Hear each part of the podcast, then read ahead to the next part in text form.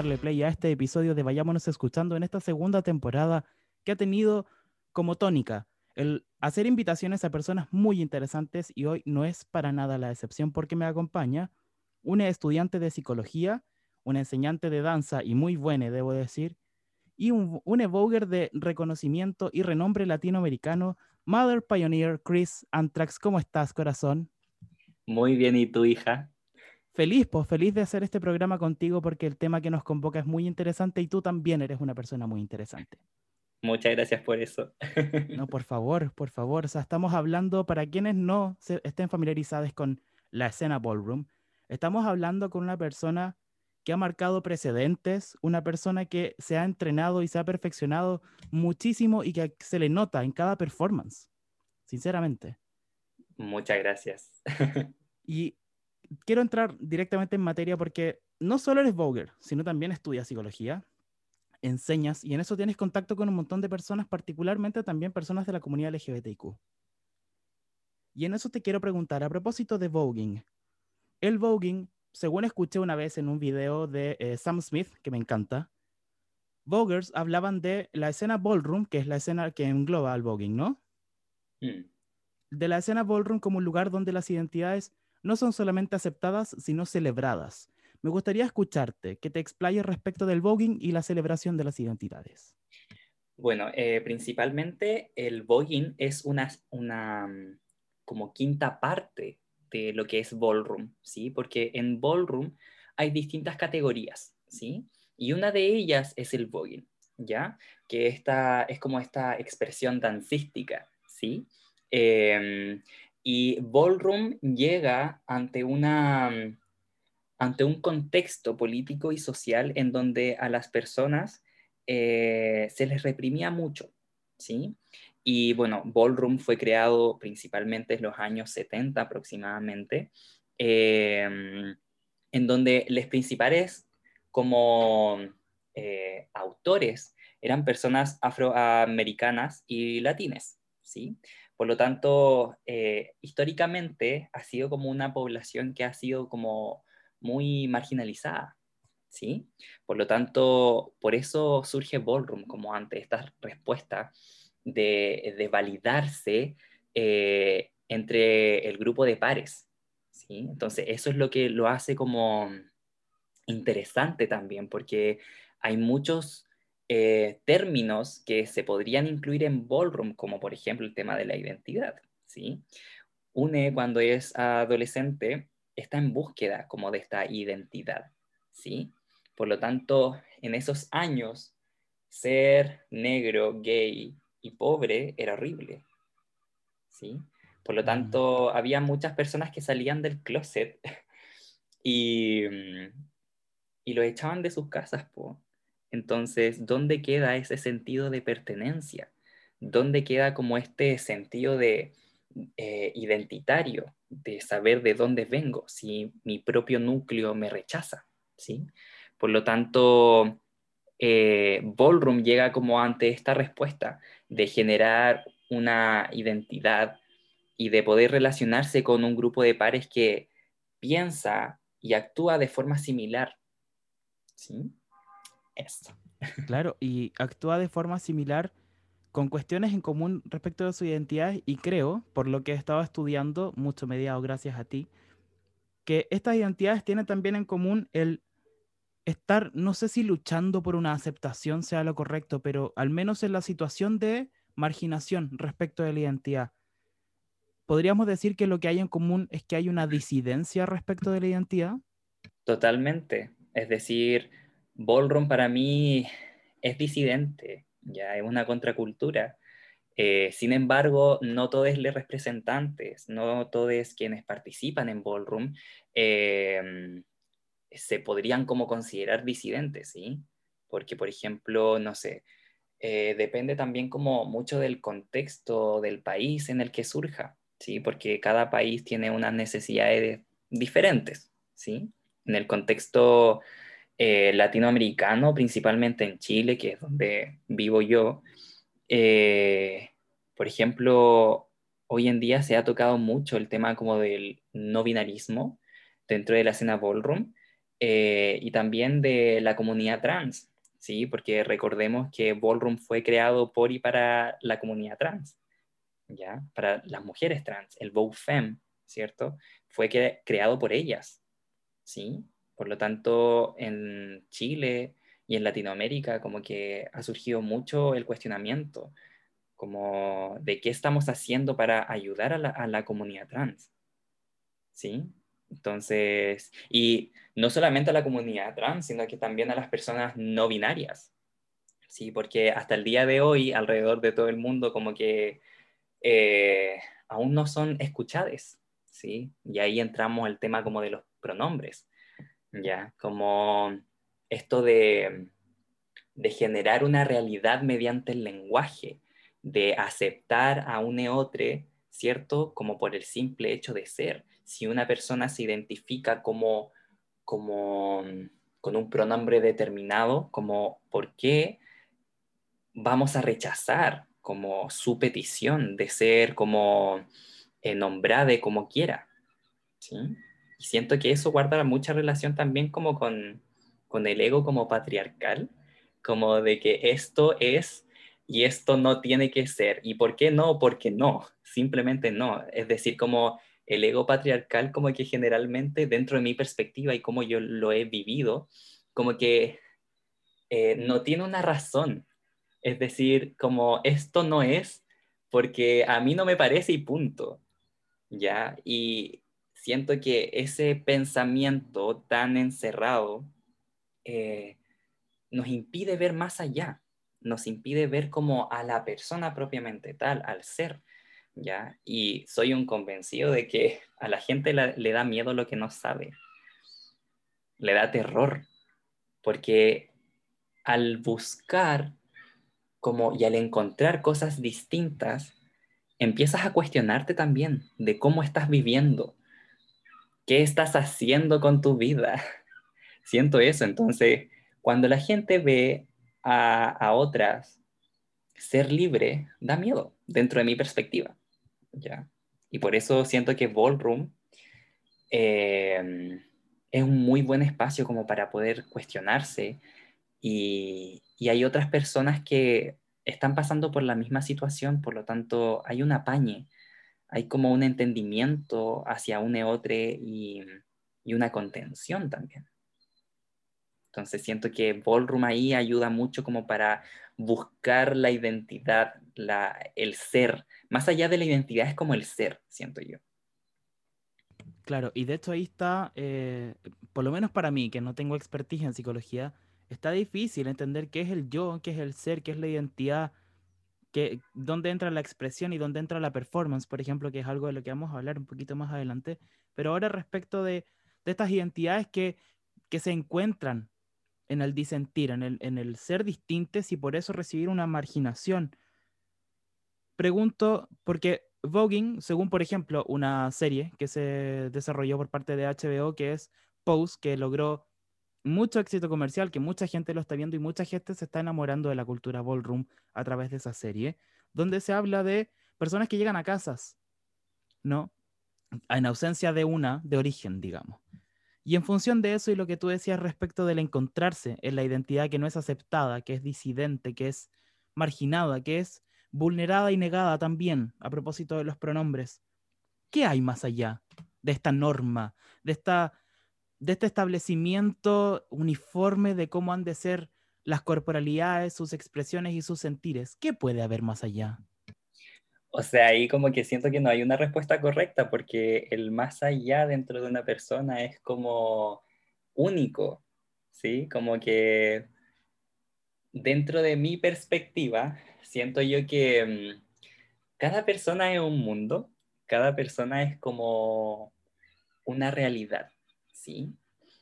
Y, mm, y siento que no podría como darte una respuesta así como específica, más allá de que al final el camino es personal, el autodescubrimiento es personal, por lo tanto, uno puede encontrar muchas cosas, puede encontrar cosas que no les guste, cosas que sí le apasionen mucho, ¿sí? Pero lo importante, siento yo, de ese camino es, claro, llegamos al camino, ¿cierto? Llegamos como a, una parte de, nuestra identidad em, o de nuestra esencia, por así decirlo, que en contraposición soy un convencido de que no vamos a ver nuestra esencia completa, ¿sí? Siento que eso es un trabajo como de enorme de años, por lo tanto siempre vamos a estar como descubriéndonos, eh, pero cuando llegamos a algo que nos damos cuenta de que sí, esto soy, esto me, me representa, debemos hacer un camino de vuelta. Y en ese camino de vuelta siento que se nos empiezan a presentar otras cosas, como para confirmar si realmente es lo que quieres. Eso siento yo. Y siento que ese camino de vuelta eh, es lo cuático, porque ahí viene el sufrimiento. Ahí viene todo como el, el proceso de desprenderse de este como, de esta crianza, de esta, eh, de esta forma en que, en que veíamos las cosas, ¿sí? De hecho, estuve leyendo un libro súper interesante que se llama Sanar las mentes para arreglar el mundo, ¿sí? Y hay un capítulo que se llama El viaje interior y, y hace mucha alusión también como a, la Divina Comedia de Dante Alighieri, ¿sí? Donde el personaje como va y viaja por el infierno, ¿cierto? Y he leído mucho eh, una misma frase que es como, como que el camino para encontrar como la verdad es seguir caminando. Y es súper potente y al mismo tiempo da mucho miedo. ¿Cachai? Entonces es como brígido, como, como el cuestionarse y el pasar como por todas esas cosas en donde tú ves cosas que, mm, que no te gustan y que tenés que, cambiar. Y siento que todo eso va en, relación también como a, los procesos de, de, identificación. ¿Con qué me identifica más, qué no? Y ahí en esa disyuntiva de lo que me identifica y lo que no. Ayer vimos lo que dijo una música nacional a propósito de la identificación y la desidentificación. Y yo me acuerdo que te lo envié porque el término desidentidad me bajó de los cielos, me abrazó y me dijo, existo, y el voladero de cabeza, porque la verdad es que cuánto, en este camino que tú relatas, cuánto de lo que vamos encontrando caminando es una autoidentificación como lo que yo quiero para mí o lo que yo quiero proyectar y cuánto es una desidentificación en tanto con esto ya no me caso, incluso si en algún momento pololeé, digamos. ¿Cuál crees tú que es, no sé si una diferencia, porque también me parece binario y, y muy patriarcal ponerlos a chocar, pero cuáles son los matices, crees tú, en esta pintura que termina siendo este camino de ir despojándonos de ciertos colores y al mismo tiempo irnos pintando con otros que nos gustan más. Y cómo obviamente lo ligas con Ballroom. Mm.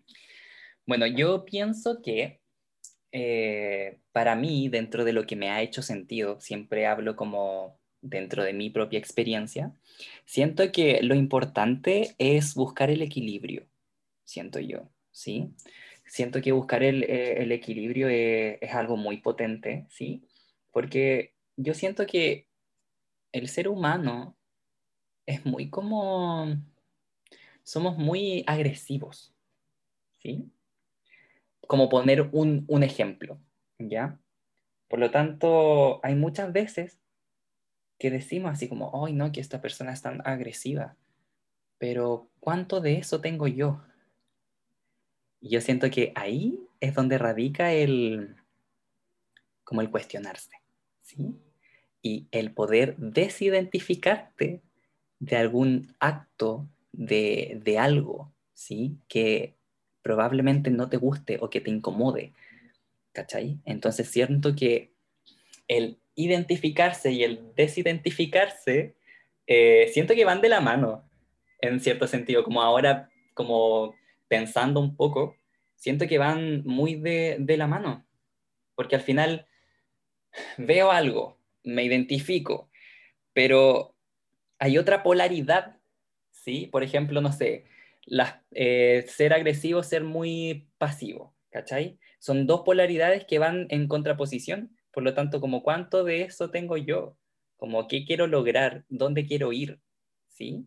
Y la idea es no verlo de forma separada, sino que puedo ser una persona agresiva, pero también puedo ser una persona pasiva, ¿sí? Entonces, como siento que van de, de la mano, ¿sí? Como estas polaridades. Claro, porque pensando en polaridades, pensando en opuestos, pensando tal vez incluso en este modelo macho-hembra que nos han presentado, suena tan obsoleto y suena tan poco funcional hoy día.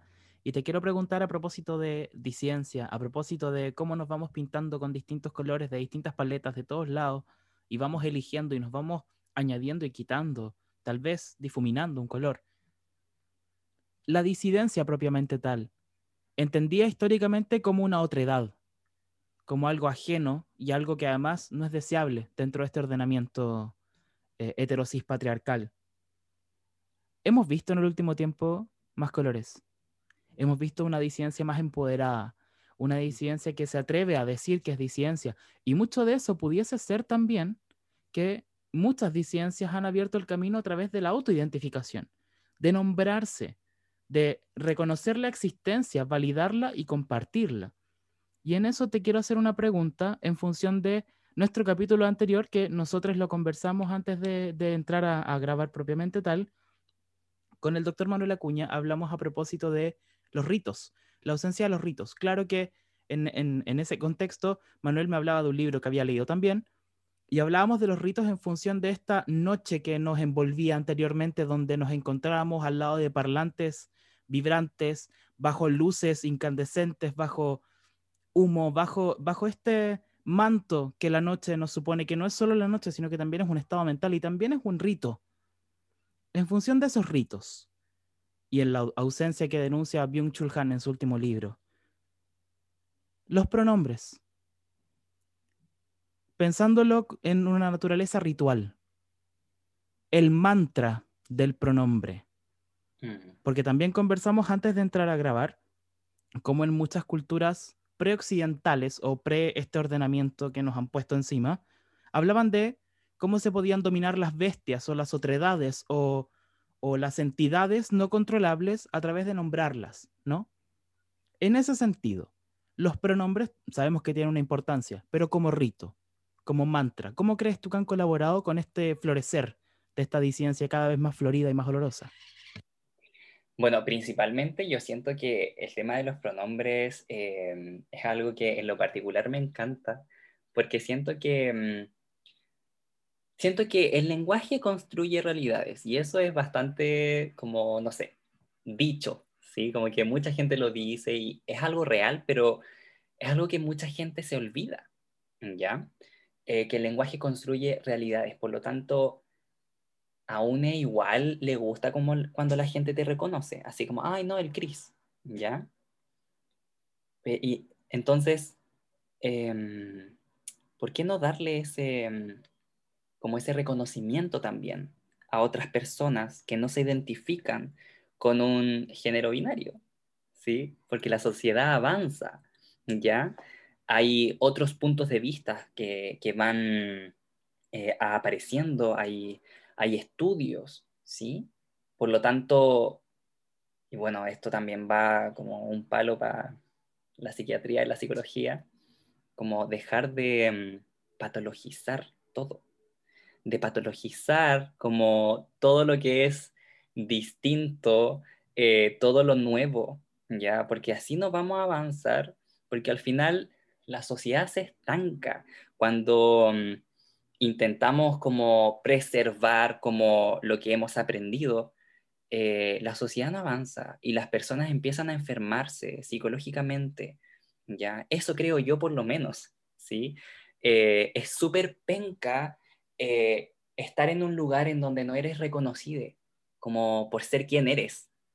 Y eso yo lo encuentro brígido, lo encuentro muy cuático porque al final como personas necesitamos también como la validación del resto. Es rico cuando, no sé, tú haces algo, no sé, ponte tú así un pay de limón y la gente te dice así como, oye, qué rico te quedó el pay de limón. Como que a ti igual te, te gusta, como que... Eh, y eso es súper sano también, es muy sano como eh, encontrar esta, eh, esta como validación en, en, en, en otros, ¿sí? Ojo, igual que, como hablamos con los polos, igual uno une se, se, podría ir como hacia un polo más como de esta, de funcionar dentro de la validación externa, ¿sí? No estoy hablando de eso, sino que de vez en cuando es rico también como que te reconozcan como lo que has hecho o todo el esfuerzo que le pusiste a algo, ¿ya? Y eso siento que es importante. Súper sí, súper, eh, claro.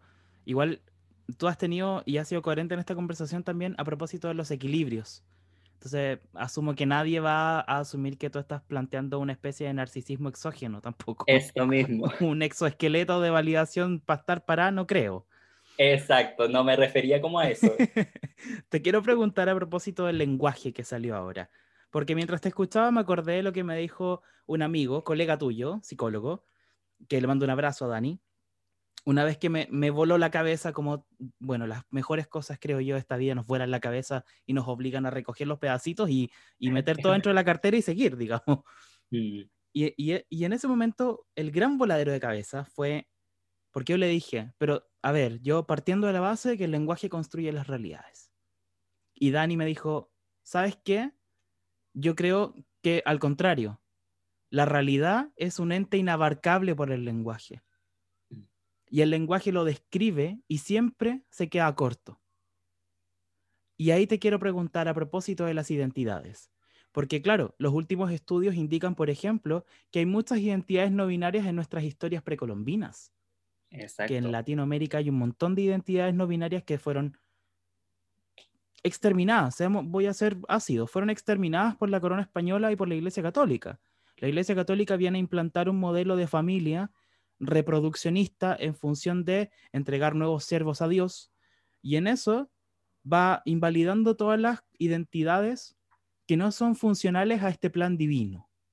¿No? Por favor. Ante eso, ante eso me gustaría recalcar algo. Porque se produce para mí como una como una como contraposición, porque la Iglesia Católica como que promueve el amor al prójimo.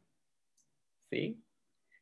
Sin embargo, rechazan todo aquello que es eh, nuevo o distinto. Por lo tanto, si estamos en una sociedad que promueve el amor al prójimo, ¿cuándo van a promover el amor propio? Porque yo no puedo amar al prójimo, ¿ya? Si no me quiero a mí mismo, ¿sí? A mí mismo. Por lo tanto, siento que es una reflexión súper como potente que, ya que tocaste el tema de la Iglesia Católica, em, que siento súper importante como poner acá y que quede como plasmado. interpelar, pues, interpelar, porque totalmente. O sea, y de hecho, tratando como de hilar con lo que conversábamos a propósito del lenguaje, claro, la Iglesia Católica al parecer va amando a lo otro siempre y cuando esto otro sea dentro del lenguaje que yo he establecido. Como que hay un poquito de flojera incluso de incorporar nuevos conceptos, nuevas identidades y nuevos colores. Hay ganas de seguir adelante avanzando con lo que cargo y ni siquiera ir acomodando la carga en el camino, o sea, solamente esto lo tengo, esto es lo que conozco, con esto voy. Pero hay tanto nuevo. Tú hablabas de las posibilidades infinitas al final, porque tú me dices no tengo una respuesta para qué hay más allá de la norma. Y creo que esa es la respuesta que no hay una, que es un, al final es un cosmos inacabable que además va a seguir expandiéndose en tanto alguien siga preguntándose también.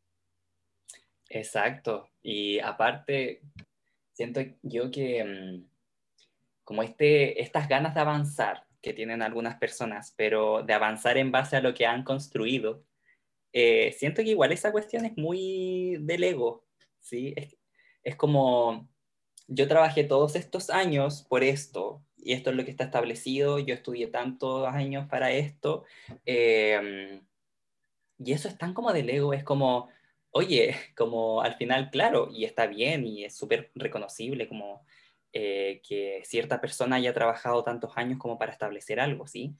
Pero los tiempos cambian, po, y siento que si una persona no es capaz de flexibilizar como su teoría o su estructura, siento que al final es un, como que es, es como paja también, como, no sé cómo explicarlo, como que no sea capaz como de, como de incluir a otros, ¿sí? Como dentro de su estructura.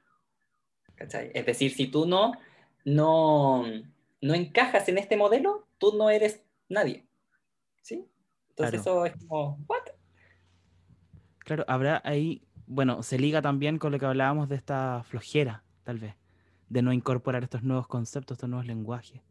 Mm, y ahí te quiero preguntar, a propósito de eso mismo, a propósito de la reproducción de la cultura, porque al final lo que tú dices es que estoy tan cómodo acá, y ni siquiera cómodo, sino que estoy tan cómodo, y tampoco vamos a decir cómoda porque tampoco vamos a decir que las cabras nos han dicho que están tan cómodas. Estoy tan cómodo aquí que vamos para adelante. Reproduzcamos esta cultura, estoy en una posición que me hace sentir súper bacán, no tengo que cuestionar nada, vamos, tú quieres decir algo, no tengo tiempo, estoy ocupado. Y en ese sentido, para irnos a la performance.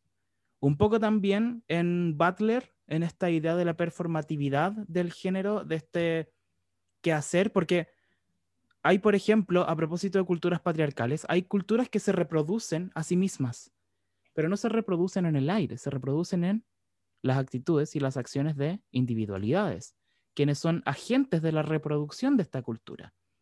Entonces, en performances y performances disidentes, la reproducción de la cultura terminaría siendo entonces como lo cómodo, ¿no? Mm. Lo simple. Las disidencias, creando cultura. ¿Qué son? ¿Son una vanguardia revolucionaria cultural? ¿Son acaso algo que siempre estuvo y que se está visibilizando? ¿Son acaso cuestionamientos al modelo necesarios para la sobrevivencia del, propio modelo, pensando en el modelo de la humanidad, no en el modelo heterosis patriarcal, sino como en el modelo de la humanidad como especie que existe, porque sabemos que eso está un poco en cuestionamiento también, como que porque nos queden 20 años, un poco más, un poco menos, no tenemos idea. Entonces, en este modelo de humanidad como seres de simbolismo que son capaces de conquistar, que la performance de las disidencias, ¿cómo crees tú que es? ¿Es todo eso? ¿Es nada? ¿Es otra cosa? ¿Qué crees tú?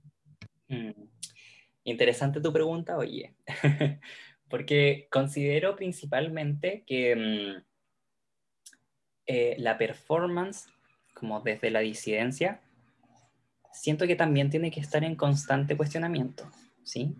Porque dentro de la disidencia se crean cosas nuevas que van en contra de lo que se establece socialmente, ¿sí? Sin embargo, ahí también hay un peligro que aprendimos también, de estar cómodos con lo que creamos. Por ejemplo, en Ballroom, en Ballroom, ¿cierto? Eh, cada categoría se divide como por expresión de género, ¿sí? Pero hasta el día de hoy en Estados Unidos no hay una categoría que eh, invite a personas no binarias, ¿sí? En Latinoamérica se está haciendo, en Europa se hizo también. Por lo tanto, hay que tener cuidado también y estar en constante cuestionamiento, porque claro, una persona se puede jactar así como, ay, no, es que yo me deconstruí todo el show y es como, dentro de mi perspectiva, eh, la deconstrucción no para. No para y no para nunca y no va a parar. Por lo tanto, como si no estás siendo como consecuente, como cuestionate eso, como ya creaste algo, bacán, genial, súper, aporta, muchas gracias, pero avancemos y avancemos en conjunto, ¿sí? Por lo tanto, siento que la performance disidente, siento que tiene que evolucionar también, tiene que ir constantemente en evolución y siempre, siempre, siempre, siempre contar la propia historia, la historia personal, ¿sí? La historia personal de cada uno de les performers, ¿sí? Porque si no hacemos una performance con sentido, con emocionalidad, con una proyección, con algo que quiero proyectar hacia el resto, ¿sí? Siento que va a ser una performance vacía, ¿sí? como si no agarramos lo que está pasando hoy en día y no lo hacemos con rabia, con tristeza, con alegría, no vamos a causar el impacto que queremos. Por lo tanto, a eso voy, a, que la performance disidente tiene que estar en constante evolución, porque claro, vamos teniendo pequeños logros, ¿sí? Y nos vamos quedando ahí, y nos quedamos ahí, nos quedamos ahí. Por lo tanto, como esto es un sin fin, esto no puede parar. ¿Ya? El estallido social, cuando se acabó Chile, ¿sí? Nos quedamos ahí. Por lo tanto, como, ¿dónde está el real cuestionamiento? Claro, voté a prueba, bacán. ¿Y ahora qué? ¿Sí? No basta con eso. De hecho, fue una de las consignas de muchas personas, no basta con votar a prueba, creo que había que proponer algo. Y a propósito de esta propuesta de la que tú también hablas, eh, en respuesta a la cual yo encuentro un montón de belleza respecto del, del arte honesto, del arte que tiene un sentido y que se le otorga tanto le artista como quien contempla el arte. Y el arte en sí mismo y el contexto del arte, como todo está cargado de una emocionalidad y como sin esta emocionalidad podríamos incluso pensar que no hay tal arte, que no existe tal arte y que hay tal vez la continuidad de una industria de las identidades, tal vez, de la, una industria de la belleza, una industria de la estética, que la estética también puede cargar arte, pero también puede no hacerlo. Y el arte puede cargar arte y también puede no hacerlo. Y a propósito de eso, mi pregunta es, no recuerdo quién es, pero probablemente alguien vaya a poder identificar el nombre, si es así, si nos dejan el comentario en Anchor, bacán. Pero hay un filósofo que habló de cómo la libertad es hija de la responsabilidad.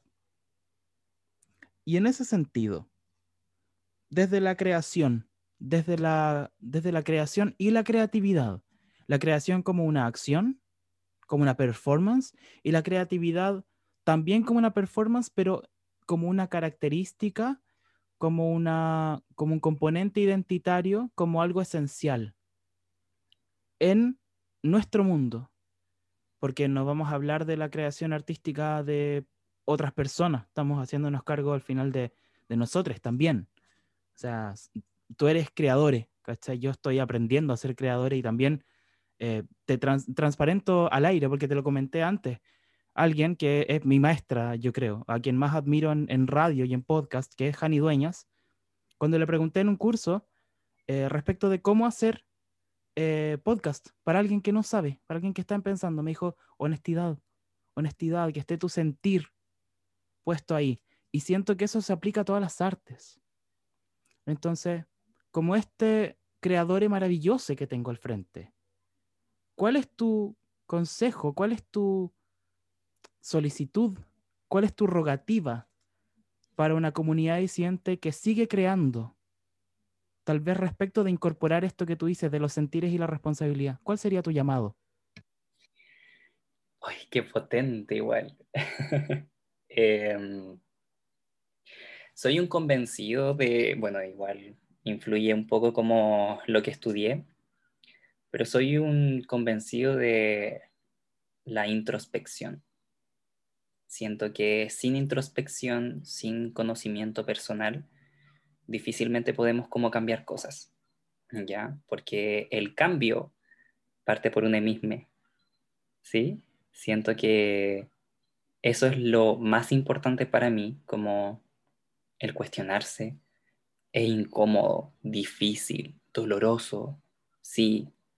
Y no les digo que va a ser fácil, porque no lo es, ¿ya? Como ser consciente duele, duele mucho, porque estás muriendo por dentro, estás muriendo como lo que creaste desde pequeño, lo que crearon en ti. Por lo tanto, siento que, bueno, y esto lo conversamos también en, una, en una ocasión, las personas mueren constantemente y la sociedad le tiene miedo a la muerte, ¿sí? Yo no soy la misma persona de ayer o de hace un año. Por lo tanto, dejemos morir como nuestro, eh, como nuestro ego.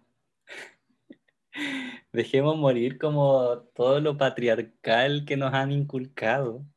Eh, da miedo, sí, porque no sabemos qué podemos encontrar, ¿ya? Pero siento que mm, si nos relacionamos con las personas correctas, que nos brinden contención, apoyo, ¿sí? Em, podemos salir adelante. Y siento que el cambio parte por uno mismo. Parten de ustedes, quienes están escuchando, parte de ti, Milo, parte de mí. Y así vamos siendo como más en este mundo que tanto nos reprime, en este mundo que tanto nos dicen que tenemos que hacer esto y no lo otro. ¿Y por qué no podemos hacer lo otro?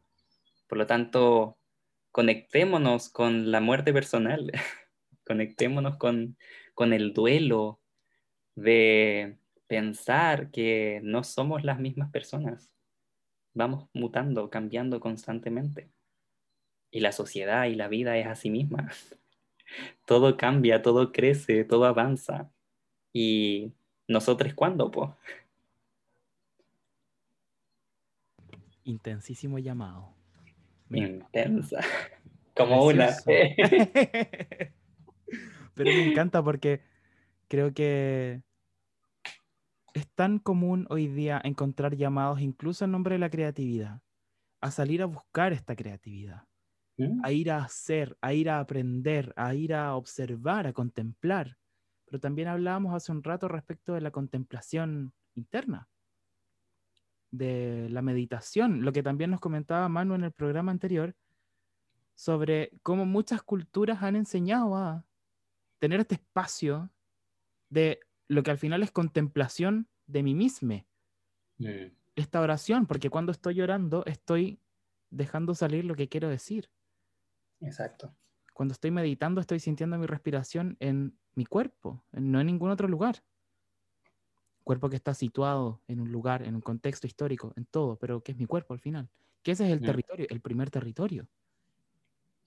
De hecho, gracias por mencionarlo, porque igual tengo como un pensamiento con respecto a eso, porque, claro, nuestro, nuestra cuerpa es como nuestra casita, ¿sí? Y es brígido porque no vivimos en ella, porque estamos preocupados de trabajar, de generar dinero, de generar esto, de generar esto otro, de hacer eventos, de hacer todas estas cosas. Y nos olvidamos de nosotros mismos. Por lo tanto, como, claro, anteriormente había hablado como de esta in- introspección, pero siento que para generar esa introspección debemos volver a la cuerpa, po, ¿cachai? Debemos volver a nuestra casita calentita, ¿sí? Y si no está calentita, ok, ¿por qué no está calentita? Estaba vacía mucho tiempo, ¿sí? Por lo tanto, ese es el primer punto. Que yo trabaje como que haga clases de danza no me hace estar más en conexión con mi cuerpo, ¿sí? De hecho, es algo que trabajé por, por mucho tiempo y que sigo trabajando. Volver a mi cuerpo, ¿sí? Entonces, estar siendo partícipe, ¿cierto? Como de, de un tipo de arte, no me hace estar en conexión conmigo mismo. Ojo con eso. sí, Maravilloso, porque eso evidencia como nada al final es garantía de nada. exacto. Que Exacto. tenemos que mirar sí o sí siempre. Y tenemos que observar para muchas veces dejar ir estos colores, desaprender estas cuestiones. Porque de repente no es solamente que nadie haya estado en nuestra casita y por eso haga frío, sino que puede que nunca miramos que había una ventana abierta También, y desaprender eso para aprender otra cosa. exacto. Y yo creo que también guarda relación con esto de las polaridades que estábamos conversando. Si yo aprendo algo, lo puedo de- desaprender. ¿Cuesta? Sí, cuesta un montón, pero se puede desaprender. Por lo tanto, como no quiero que se tome mi visión de ver como esto, como algo así como netamente como negativo. Ay, no, es que no, es que la... No, como ahí cada uno también tiene que, que decir y pensar y volver hacia adentro y pensar como, ok, ¿qué positivo tengo? ¿Sí? Como, ¿qué herramientas tengo para poder sobrellevar esto? Porque todos tenemos eh, herramientas, ¿sí? Y de ahí también es importante como refugiarnos en otros también, ¿sí? Eso. Sí, porque ahí se hace muy difícil se hace muy difícil, por un lado, desarrollar la voluntad para poder hacerlo, que eso ya es un paso, y lo otro es que también necesitamos herramientas para poder observarlo y cuestionarlo, y muchas veces esas herramientas vienen de otras personas, vienen de la literatura también, pero... Sí, ahí yo, yo, yo, yo, creo que depende de cada persona, porque claro, yo puedo tener algunas herramientas, pero quizás a la otra persona no le haga sentido y no le sirva.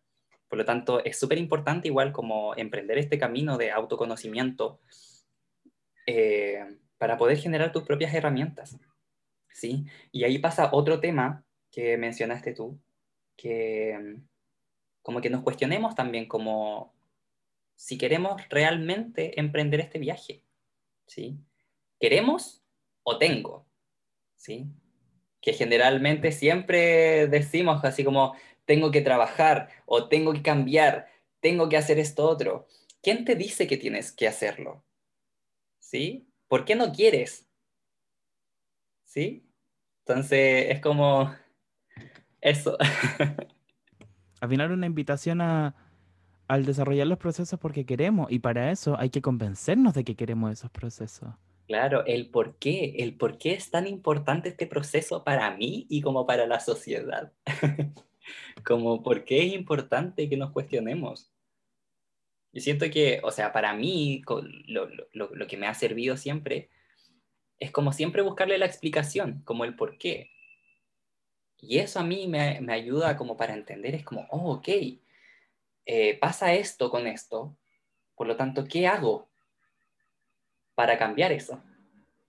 ¿Sí? Esas dos preguntas a mí me han servido mucho. Y espero que a todos quienes nos estén escuchando también les sirvan. Probablemente yo vuelva a escuchar este episodio y vuelva a anotar esas dos preguntas que acabas de hacer para hacérmelas un par de veces a la semana.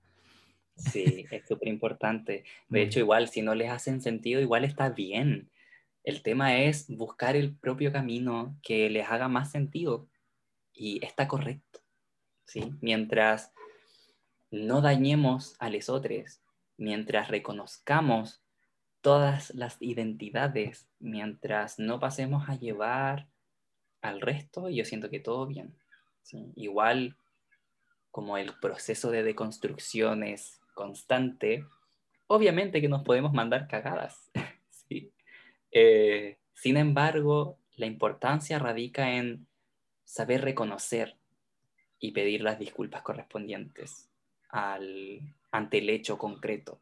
Siento que la humildad es súper importante y el saber reconocer cuando uno comete un, error, siento que es algo muy genial, es una experiencia eh, muy bacán. es una oportunidad igual. Muchas veces dicen que mandarse una cagada es eminentemente y esencialmente una oportunidad de no volverse a mandar. Totalmente quiero hacerte una pregunta respecto de lo que hablábamos de eh, respetando siempre las identidades y entrando un poquito más en, en materia, no sé si de política, de activismo o, de meditaciones filosóficas, que estas también lo son, ¿no? Pero han, sido respecto de la identidad y de nosotros con lesotres, pero bastante en nosotros. Mm. Pero quiero preguntarte porque en la pauta estaba un tema que es muy polémico, que es difícil de abordar y quiero transparentar también que lo es para nosotros, o por lo menos para mí, no voy a hablar por ti, que tiene que ver con los ideales respecto al género, porque tú y yo pertenecemos a la comunidad LGBTIQA+, eh, a quien mandamos un abrazo muy calentito, y en esa identidad, o sea, perdón, en esa comunidad, muchas veces nombrar el género es prevenir un suicidio, es así de duro muchas veces nombrar cómo otra persona se siente, como otra persona es, porque cuando alguien se siente, de una forma te está diciendo lo que es y te está ayudando a entenderle, a leerle. Es preventivo de suicidio. Hace un par de, no sé cuántos años, no sé si dos años, si puedo decir años en, plural, pero más de cinco meses, eh, un joven em, se suicidó producto del no reconocimiento de su identidad. Y en eso la comunidad queer, por lo menos, ha estado hablando de cómo la visibilidad importa, de cómo es necesario reconocernos, de cómo el género no es una norma como la que nos dijeron, sino que es una paleta de colores, con colores que aún no conocemos y colores que se pueden mezclar. Hoy día hay personas a género, hoy día hay personas de género fluido, hoy día hay personas, a mí por lo menos me encanta reconocerme como alguien de género caótico, porque el fluido me suena como algo que va yendo, no algo que explota de repente por un lado o por otro. Y por otro lado, también hay teorías respecto al género que dicen el género es el origen de toda la represión, la opresión y la violencia contra principalmente las cuerpos gestantes. Mm. Porque no quiero hablar de mujeres, ya que eso es un término que a mí como no mujer no me corresponde ni siquiera plantearme el querer definir, ¿no? Mm. Pero a las cuerpos gestantes por razón sexual, más que el género, ¿no? Y que el género habría sido al final la interpretación teórica de esta violencia para poderla reproducir.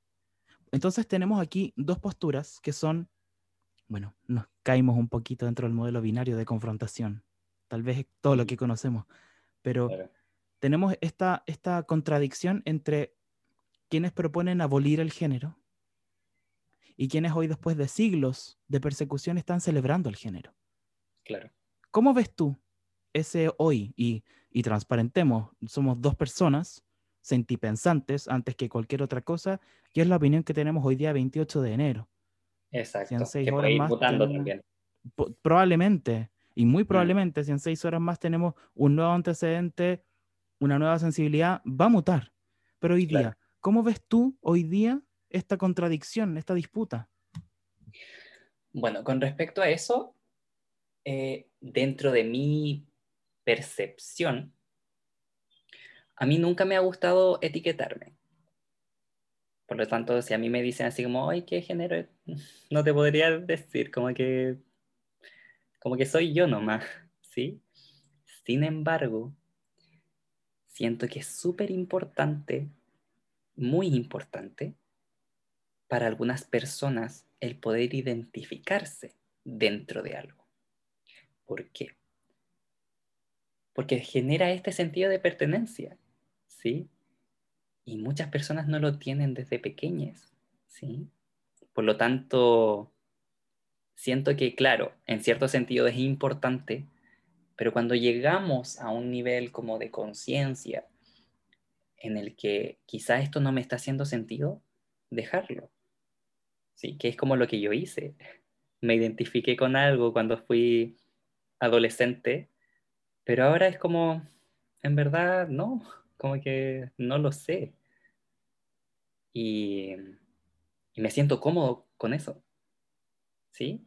Por lo tanto, entiendo las posturas que hay, entiendo la contradicción y la polaridad que, que, se genera, pero siento que cada persona tiene que hacer lo que, lo que más estime conveniente. Es decir, no podemos principalmente como meterle como una forma de pensar a la gente. ¿Sí? No podemos. ¿Sí? Por lo tanto, si te hace sentido a ti abolir el género, regio, hazlo, funciona en base a eso. Genial. Si a ti no te hace sentido eso, identifícate con otras cosas y anda viendo el camino. Si en el camino te vas desidentificando con esto, ¿sí? Ok, pero no es necesario irse como, o sea, a ver, como que siento que un UNE tiene que experimentar, ¿sí? Yo experimenté, ¿sí? Entonces como que eh, siento eso, siento como que dentro de mi visión, como no quiero volver a los polos, porque los polos no me representan, ¿sí? los polos no me representan y se generan como discusiones eternas en donde hay mucha agresión, eh, mucho de esto del muy patriarcal, como esto de, no, es que yo tengo la, la razón, ¿sí? Y, eso como que a mí me genera conflicto. Por eso como que no... Eh, por eso como que no, no, no estoy en, en, en ninguna como polaridad. Porque me genera conflicto. Es que habita, la polaridad habita en el conflicto, requiere incluso el conflicto para existir. De hecho, ahí, ahí es muy difícil porque para estar en una polaridad, claro, hay que situarse. Y muchas veces, como nos hemos ido entendiendo hasta ahora, es desde las definiciones, desde las categorías simbólicas, no hacia ellas, entendiendo que yendo hacia ellas también hay un trayecto. Mm.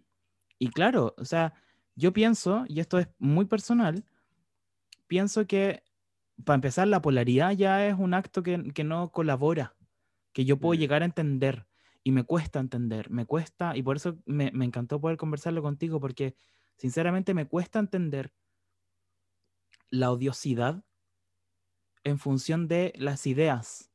O sea, a lo largo de la historia también, no, me cuesta entender los exterminios por función política, los exterminios por odio racial, los exterminios, el exterminio que viene sufriendo la comunidad trans, el exterminio que vienen sufriendo las mujeres a mano de los hombres. Me cuesta entenderlo. Me cuesta entender un accionar orientado hacia allá y siento que en esta polaridad hay dos comunidades que vienen arrancando el mismo exterminio igual. O si no del mismo, del mismo gallo. O si no del mismo gallo, de gallos que están con las mismas armas. Y si no están con las mismas armas, de personas que van a buscar armas para hacer lo mismo. O algo muy parecido. Entonces, mi pregunta va al cómo nos encontramos. Y creo que hay una experiencia ahí, en la comunidad Ballroom y en la comunidad LGBTIQ, porque yo vi, en, eh, que fue el día que nos conocimos, en la marcha de de 2019, vi gente de identidades totalmente diversas bailando juntas arriba una bandera tendida en la calle. ¿Me entiendes? Yo vi personas que se conocían o no, no tengo idea, pero en ese momento bailaron juntas. Y siento, pienso, imploro, ¿por qué no bailamos juntos al final? Esto. Y, y mi pregunta va hacia allá. ¿Cuáles son, crees tú? Insistimos, audiencia, estos somos dos personas divagando, esencialmente, estos programas son eso. Mm. ¿Cómo ves tú la herencia o, o los saberes que pueden emanar de comunidad ballroom, después de comunidad LGBTIQ+, pero particularmente comunidad ballroom, para esta unidad, que tampoco es una unidad por la unidad, sino es una unidad de abrazarnos en, al borde de un campo de batalla muy parecido. Y tampoco para armar un ejército gigantesco y volver, sino tal vez para salirnos de ese campo de batalla y dejar de batallar. ¿Qué crees tú que emana de Comunidad Ballroom para esa gran contradicción que vivimos hoy día? Qué difícil.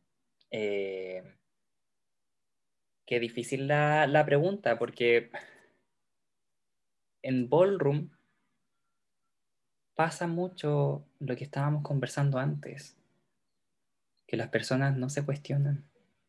Hay gente que sí, yo me cuestiono harto, ¿sí? Mi casa también lo hace. Y las personas que, con las que me relaciono en Ballroom también lo, lo hacen constantemente. Y ahí voy a responder algo parecido a lo que dije anteriormente, que siento que la clave es la introspección, el análisis personal, ¿ya?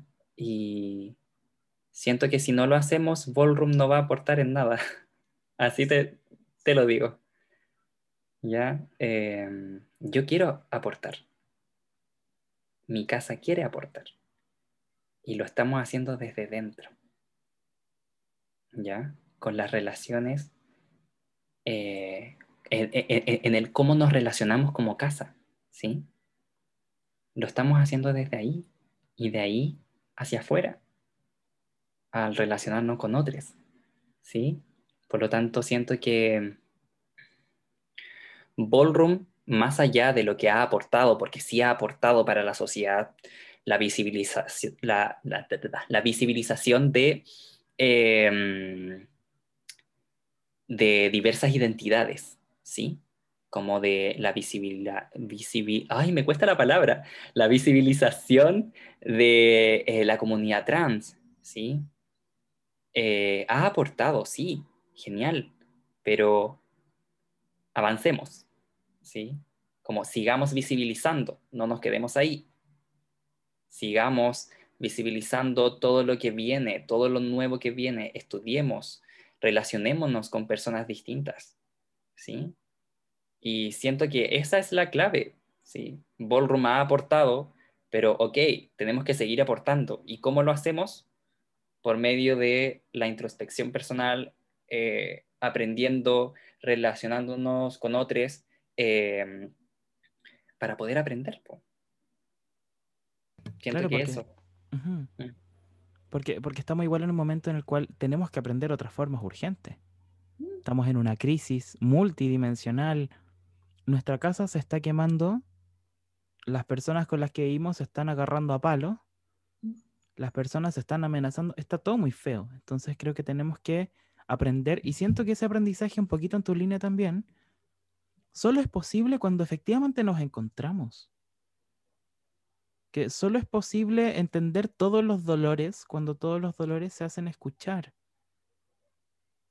Y cuando empatizamos también con el dolor que está al frente nuestro. Eso. solo así tal vez es posible una construcción realmente colectiva. Mm. Que creo es para donde tenemos que avanzar. Esto es muy personal y muy político también. Como, como un poco... Dale.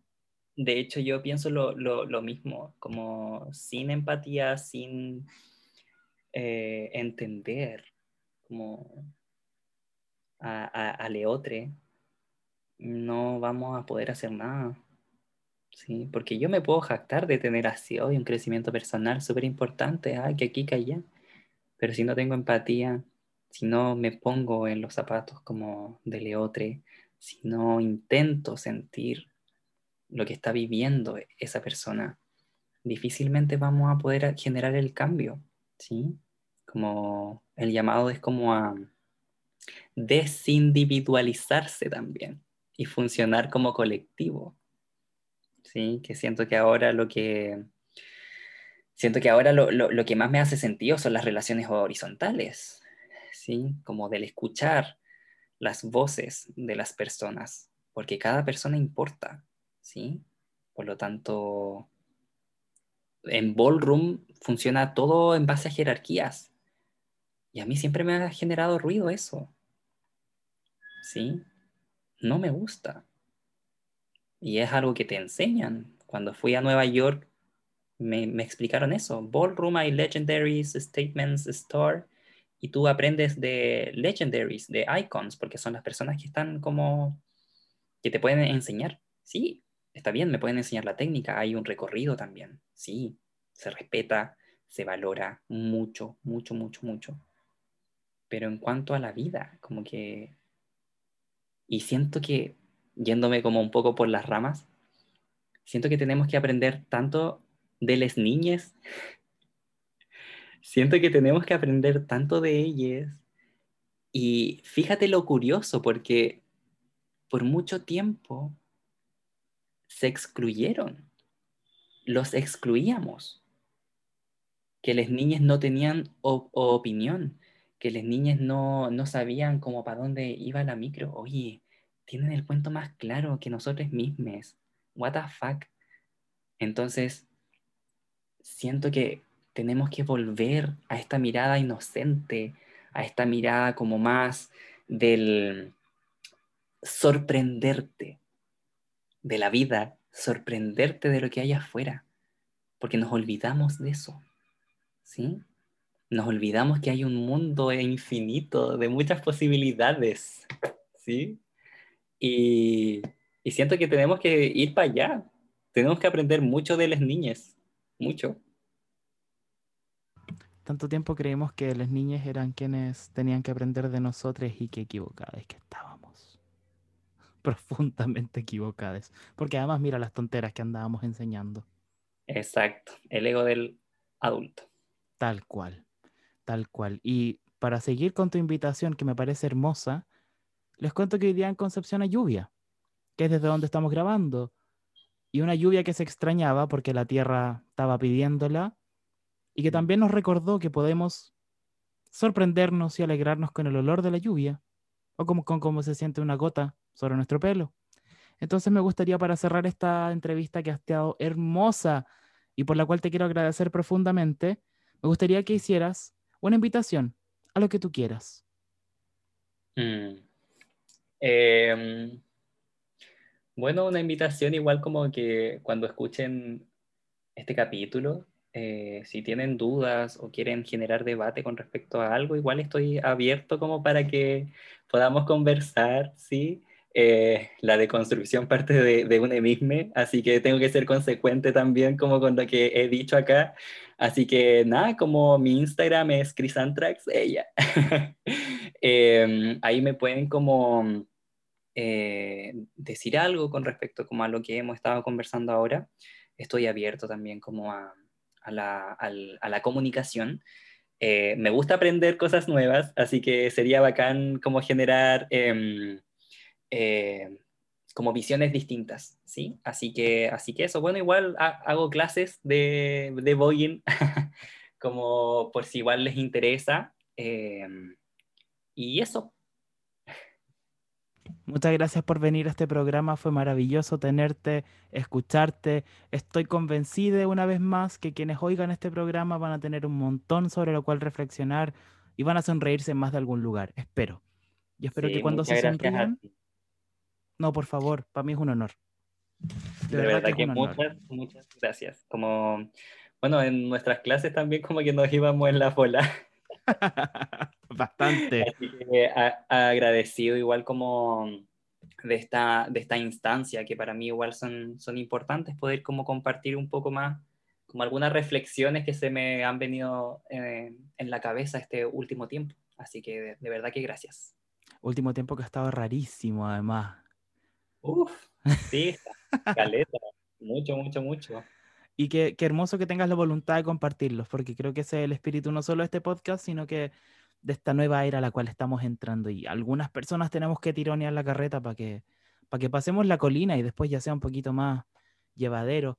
Muchas gracias por tu tiempo, por tus saberes, por tu simpatía y por tu sentir pensar que ha sido maravilloso plasmar acá. Esto fue Vayámonos Escuchando episodio especial Identidad. Les quiero comentar, en el episodio anterior les conté que en este episodio les iba a dar una novedad. Este capítulo lo van a poder escuchar durante febrero en CCP Radio. Y pronto puede que hayan más novedades aún. Así que esta temporada, segunda temporada, vayámonos escuchando, partió con todo, con invitados maravillosos, como fue el caso de hoy con Mother Pioneer, Chris Antrax. Muchas gracias por estar, gracias por darle play a este capítulo y nos encontramos prontito. Que estés muy bien.